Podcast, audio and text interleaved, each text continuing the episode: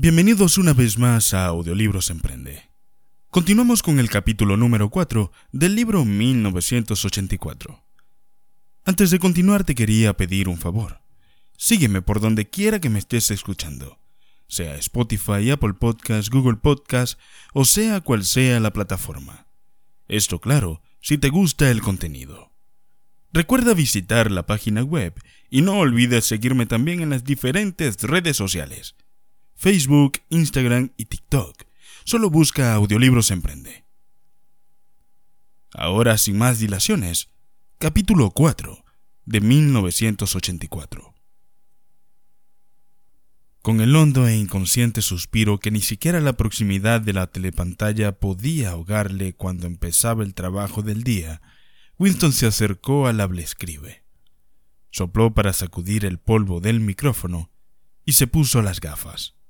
Luego desenrolló y juntó con un clip cuatro pequeños cilindros de papel que acababan de caer del tubo neumático sobre el lado derecho de su mesa de despacho. En las paredes de la cabaña había tres orificios. A la derecha del abrescribe, un pequeño tubo neumático para mensajes escritos. A la izquierda, un tubo más ancho para los periódicos. Y en la otra pared, de manera que Winston lo tenía a mano, una hendidura grande y oblonga protegida por una rejilla de alambre. Esta última servía para retirar el papel inservible. Había hendiduras semejantes a miles o a decenas de miles por todo el edificio, no solo en cada habitación, sino a lo largo de todos los pasillos, a pequeños intervalos. Les llamaban agujeros de la memoria. Cuando un empleado sabía que un documento había de ser destruido, o incluso cuando alguien veía un pedazo de papel en el suelo y por alguna mesa, constituía ya un acto automático levantar la tapa del más cercano agujero de la memoria y tirar el papel en él. Una corriente de aire caliente se llevaba el papel enseguida hasta los enormes hornos ocultos en algún lugar desconocido de los sótanos del edificio. Winston examinó las cuatro franjas del papel que había desenrollado. Cada una de ellas contenía una o dos líneas escritas en el argot abreviado. No era exactamente neolengua, pero consistía principalmente en palabras neolingüísticas, que se usaba en el ministerio para fines internos. Decían así. Times, 17 de marzo del 84. Discurso GH, mal registrado África rectificar. Times, 19 de diciembre del 83. Predicciones pleantrenal cuarto trimestre 83 erra tras comprobar número corriente. Times, 14 de febrero del 84. Minibundancia mal citado chocolate rectificar. Times, 3 de diciembre del 83. Referente orden día GH doble manos bueno, res no personas, reescribir completo someter ante archivar. Con cierta satisfacción apartó Winston el cuarto mensaje. Era un asunto intrincado y de responsabilidad, y prefería ocuparse de él al final. Los otros tres eran tarea rutinaria, aunque el segundo le iba a costar probablemente buscar una serie de datos fastidiosos. Winston pidió por la telepantalla los números necesarios del Times, que le llegaron por el tubo neumático pocos minutos después. Los mensajes que había recibido se referían a artículos o noticias que por una u otra razón era necesario cambiar, o como se decía oficialmente, rectificar.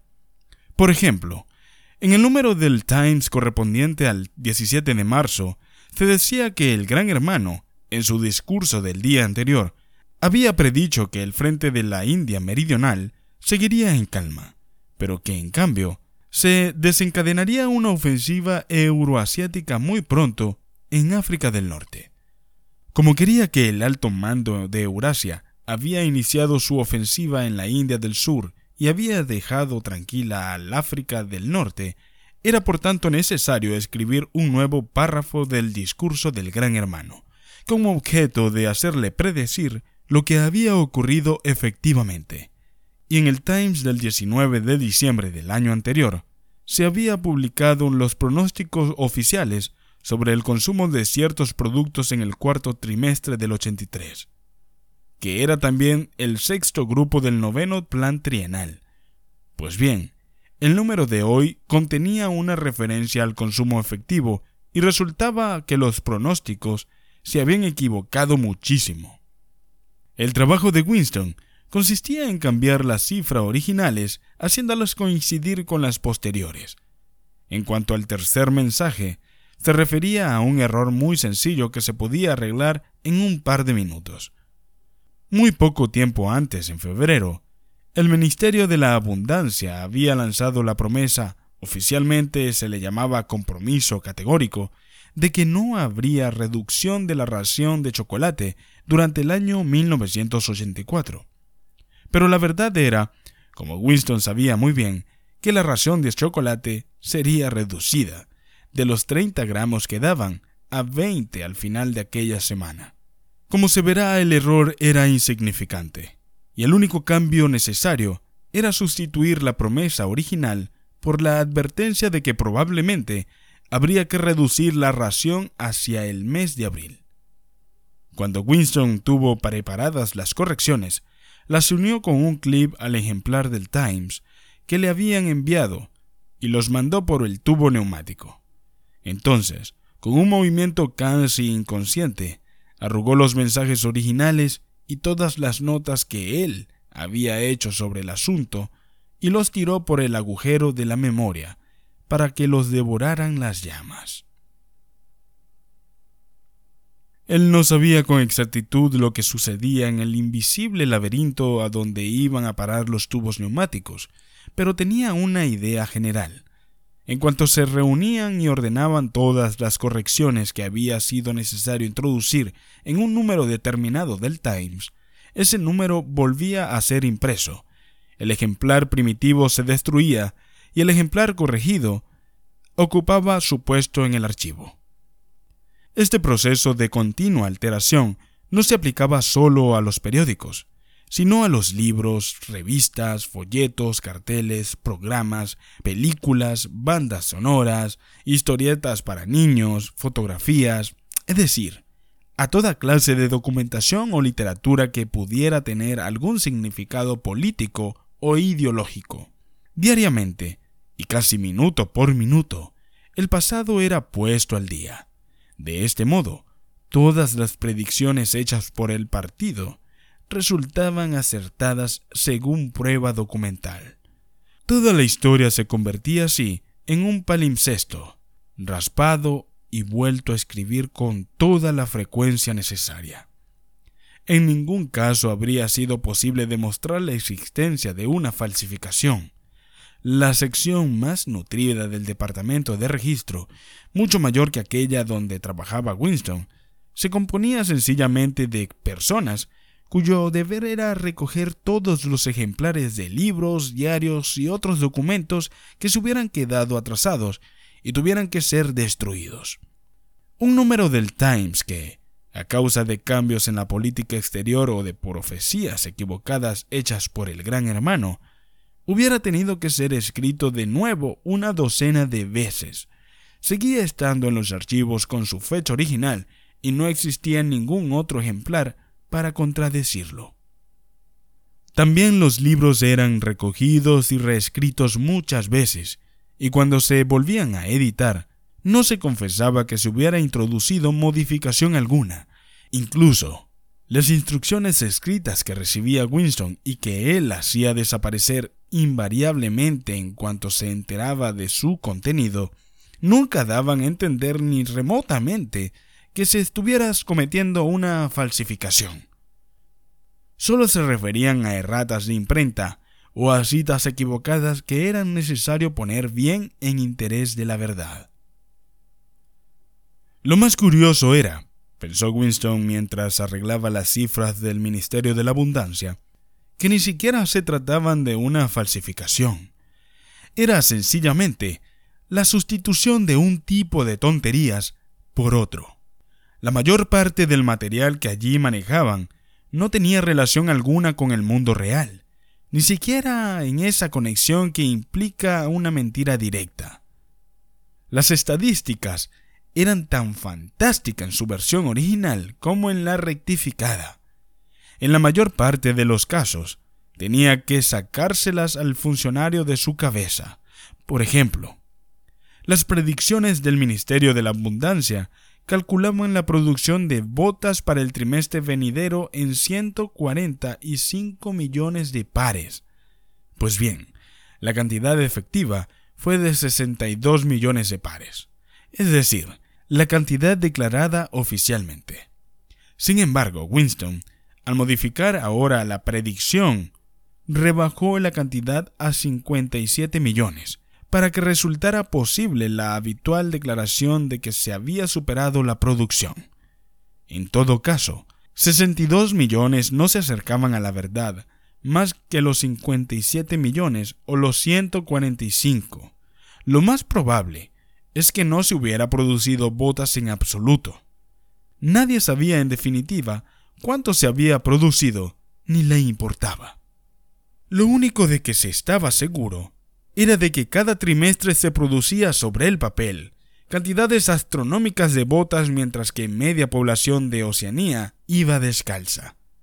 Y lo mismo ocurría con los demás datos, importantes o minúsculos, que se registraban. Todo se disolvía en un mundo de sombras en el cual incluso la fecha del año era insegura. Winston miró hacia el vestíbulo. En la cabina de enfrente trabajaba un hombre pequeñito, de aire eficaz llamado Tillotson, con un periódico doblado sobre sus rodillas y la boca muy cerca de la bocina al habla escribe. Daba la impresión de lo que decía era un secreto entre él y la telepantalla. Levantó la vista y los cristales de sus gafas le lanzaron a Winston unos reflejos hostiles. Winston no conocía apenas a Tillotson, ni tenía idea de la clase de trabajo que le habían encomendado. Los funcionarios del departamento del registro no hablaban de sus tareas. En el largo vestíbulo, sin ventanas, con su doble fila de cabinas y su interminable ruido de periódicos y el murmullo de las voces junto a los habla escribe, había por lo menos una docena de personas a la que Winston no conocía ni siquiera de nombre. Aunque los veía diariamente apresurándose por los pasillos o gesticulando en los dos minutos de odio. Sabía que en la cabina vecina a la suya, la mujercilla del cabello arenoso trabajaba en descubrir y borrar en los números atrasados de la prensa los nombres de las personas vaporizadas, las cuales se consideraba que nunca habían existido. Ella estaba especialmente capacitada para ese trabajo, ya que su propio marido había sido vaporizado dos años antes. Y pocas cabinas más allá, un individuo suave, soñador e ineficaz, llamado Ampleford, con orejas muy peludas y un talento sorprendente para rimar y medir los versos, estaba encargado de producir los textos definitivos de poemas que se habían hecho ideológicamente ofensivos, pero que por una u otra razón continuaban en las antologías. Este vestíbulo, con sus 50 funcionarios, era sólo una subsección, una pequeñísima célula de la enorme complejidad del departamento de registro. Más allá, arriba, abajo, trabajaban otros enjambres de funcionarios en multitud de tareas increíbles. Allí estaban las grandes imprentas con sus expertos en tipografía y sus bien dotados estudios para la falsificación de fotografías. Había la sección de teleprogramas con sus ingenieros, sus directores y equipos de actores escogidos especialmente por su habilidad para imitar voces. Había también un gran número de empleados cuya labor solo consistía en redactar listas de libros y periódicos que debían ser repasados. Los documentos corregidos se guardaban y los ejemplares originales eran destruidos en hornos ocultos. Por último, en un lugar desconocido estaban los cerebros directores que coordinaban todos estos esfuerzos y establecían las líneas políticas según las cuales un fragmento del pasado había de ser conservado, falsificado otro y otro borrado de la existencia. El departamento de registro, después de todo, no era más que una simple rama del Ministerio de la Verdad, cuya principal tarea no era reconstruir el pasado, sino proporcionarles a los ciudadanos de Oceanía periódicos, películas, libros de texto, programas de telepantalla, comedias, novelas, con toda clase de información, instrucción o entretenimiento. Fabricaban desde una estatua a un eslogan, de un poema lírico a un tratado de biología, y desde la cartilla de los párvulos hasta el diccionario de neolengua. Y el ministerio no solo tenía que atender a las múltiples necesidades del partido, sino repetir toda la operación en un nivel más bajo a beneficio del proletariado. Había una cadena de secciones separadas que se ocupaban de la literatura, la música, el teatro y en general de todos los entretenimientos para los proletariados. Allí se producían periódicos que no contenían más que informaciones deportivas, sucesos y astrología, noveluchas, eh, películas que resumaban sexo, canciones sentimentales, compuestas por medios exclusivamente mecánicos en una especie de calidoscopio llamado versificador. Había incluso una sección conocida en neolengua con el nombre de pornosec, encargada de producir pornografía de clase ínfima y que era enviada en paquetes sellados que ningún miembro del partido, aparte de los que trabajaban en la sección, podía abrir. Habían salido tres mensajes por el tubo neumático mientras Winston trabajaba, pero se trataba de asuntos corrientes, y los había despachado antes de ser interrumpido por los dos minutos de odio.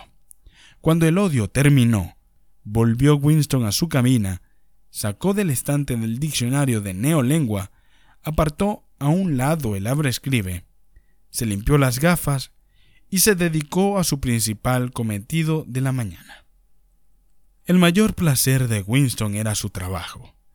La mayor parte de éste consistía en una aburrida rutina, pero también incluía labores tan difíciles e intrincadas que se perdía uno en ellas como en las profundidades de un problema de matemáticas delicadas labores de falsificación en que sólo se podía guiar uno por su conocimiento de los principios del INSOC y el cálculo de que el partido quería que uno dijera. Winston servía para esto. En una ocasión le encargaron incluso la rectificación de los editoriales del Times, que estaban escritos totalmente en neolengua. Desenrolló el mensaje que antes había dejado a un lado como más difícil. Decía, Times, 3 de diciembre del 83. Referente orden día GH doble manus bueno, res no personas, reescribir completo, someter ante chivar. En antiguo idioma, en español, quedaba así. La información sobre la orden del día del Gran Hermanos en el Times del 3 de diciembre de 1983 es absolutamente insatisfactoria y se refiere a las personas inexistentes. Volverlo a escribir por completo y someter el borrador a la autoridad superior antes de archivar. Winston leyó el artículo ofensivo. La orden del día del Gran Hermano se dedicaba a alabar el trabajo de una organización conocida por FFCC, que proporcionaba cigarrillos y otras cosas a los marineros de las fortalezas flotantes. Cierto camarada Withers, destacado miembro del Partido Interior, había sido agraciado con una mención especial y le habían concedido una condecoración, la Orden del Mérito Conspicuo, de segunda clase. Tres meses después, la FFCC había sido disuelta sin que se supieran los motivos. Podía pensarse que Withers y sus asociados habían caído en desgracia, pero no había información alguna sobre el asunto en la prensa ni en la telepantalla. Era lo corriente, ya que muy raras veces se procesaba ni se denunciaba públicamente a los delincuentes políticos. Las grandes purgas, que afectaban a millares de personas, con procesos públicos de traidores y criminales del pensamiento que confesaban adyacentemente sus crímenes para ser luego ejecutados, constituían espectáculos especiales que se daban solo una vez cada dos años. Lo habitual era que las personas caídas en desgracia desapareciesen sencillamente y no se volviera a oír hablar de ellas. Nunca se tenía la menor noticia de lo que pudiera haberles ocurrido. En algunos casos ni siquiera habían muerto. Aparte de sus padres, unas treinta personas conocidas por Winston habían desaparecido en una u otra ocasión. Mientras pensaba en todo esto, Winston se daba golpecitos en la nariz con un sujetador de portapapeles. En la cabina de enfrente, el camarada Tillotson seguía misteriosamente inclinado sobre su habla escribe. Levantó la cabeza un momento. Otra vez los destellos hostiles de las gafas. Winston se preguntó si el camarada Titleson estaría encargado del mismo trabajo que él. Era perfectamente posible. Una tarea tan difícil y complicada no podía estar a cargo de una sola persona. Por otra parte, encargarla a un grupo sería admitir abiertamente que se estaba realizando una falsificación. Muy probablemente, una docena de personas trabajaban al mismo tiempo en distintas versiones rivales para inventar lo que el gran hermano había dicho efectivamente. Y después, algún cerebro privilegiado del partido interior elegiría esta o aquella versión, la redactaría definitivamente a su manera y pondría en movimiento el complejo proceso de confrontaciones necesarias. Luego, la mentira elegida pasaría a los registros permanentes y se convertiría en la verdad. Winston no sabía por qué había caído Withers en desgracia. Quizás fuera por corrupción o incompetencia. O quizás el gran hermano se hubiera librado de un subordinado demasiado popular. También pudiera ser que Withers, o algunos relacionados con él, hubiera sido acusado de tendencias heréticas o quizás, y esto era lo más probable hubiera ocurrido, aquello sencillamente porque las purgas y las vaporizaciones eran parte necesaria de la mecánica gubernamental. El único indicio real era el contenido de las palabras res no personas, con lo que se indicaba que Withers estaba ya muerto pero no siempre se podía presumir que un individuo hubiera muerto por el hecho de haber desaparecido. A veces los soltaban y los dejaban en libertad durante uno o dos años antes de ser ejecutados. De vez en cuando, algún individuo a quien se creía muerto desde hacía mucho tiempo reaparecía como un fantasma en algún proceso sensacional, donde comprometía a centenares de otras personas con sus testimonios antes de desaparecer, esta vez para siempre. Sin embargo, en el caso de Withers, estaba claro que lo habían matado. Era ya un no persona. No existía.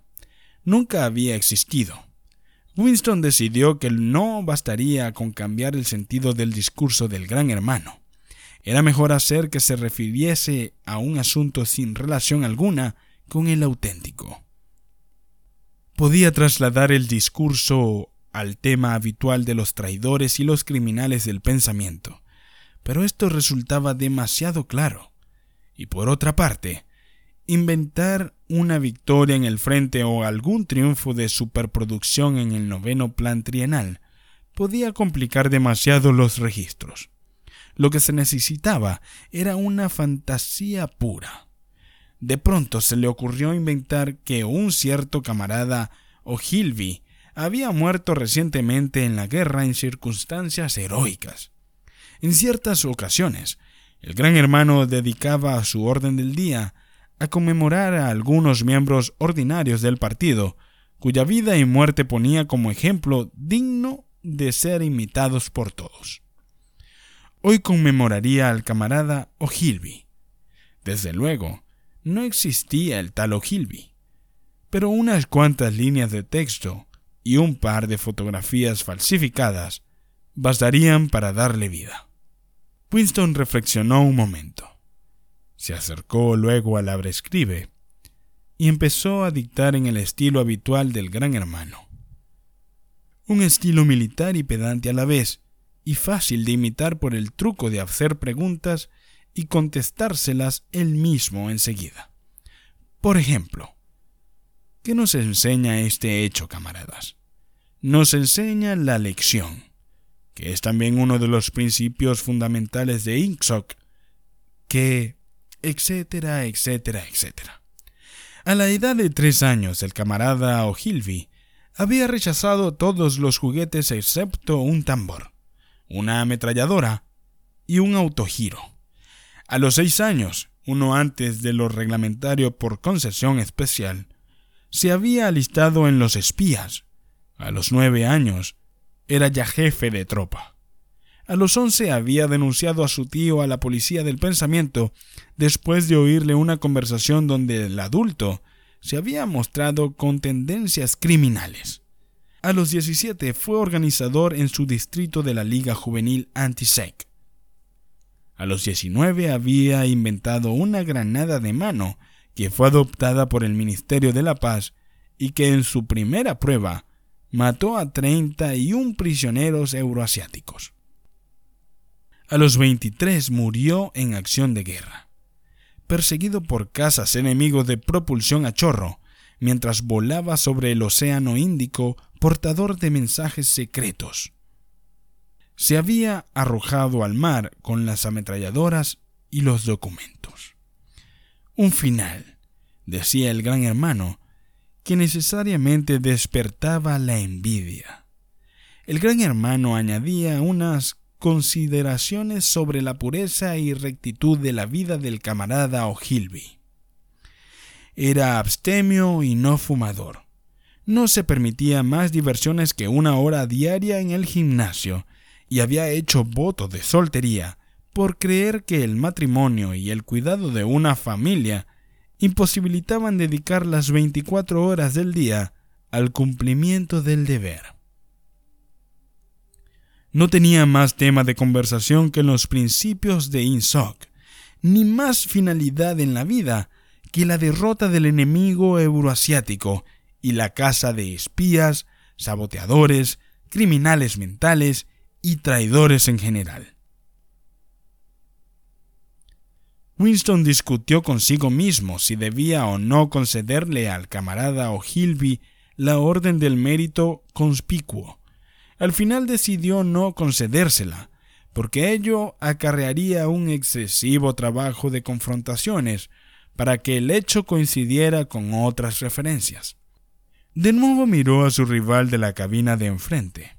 Algo parecía decirle que Tillotson se ocupaba de lo mismo que él. No había manera de saber cuál de las versiones sería adoptada finalmente, pero Winston tenía la firme convicción de que se elegiría la suya.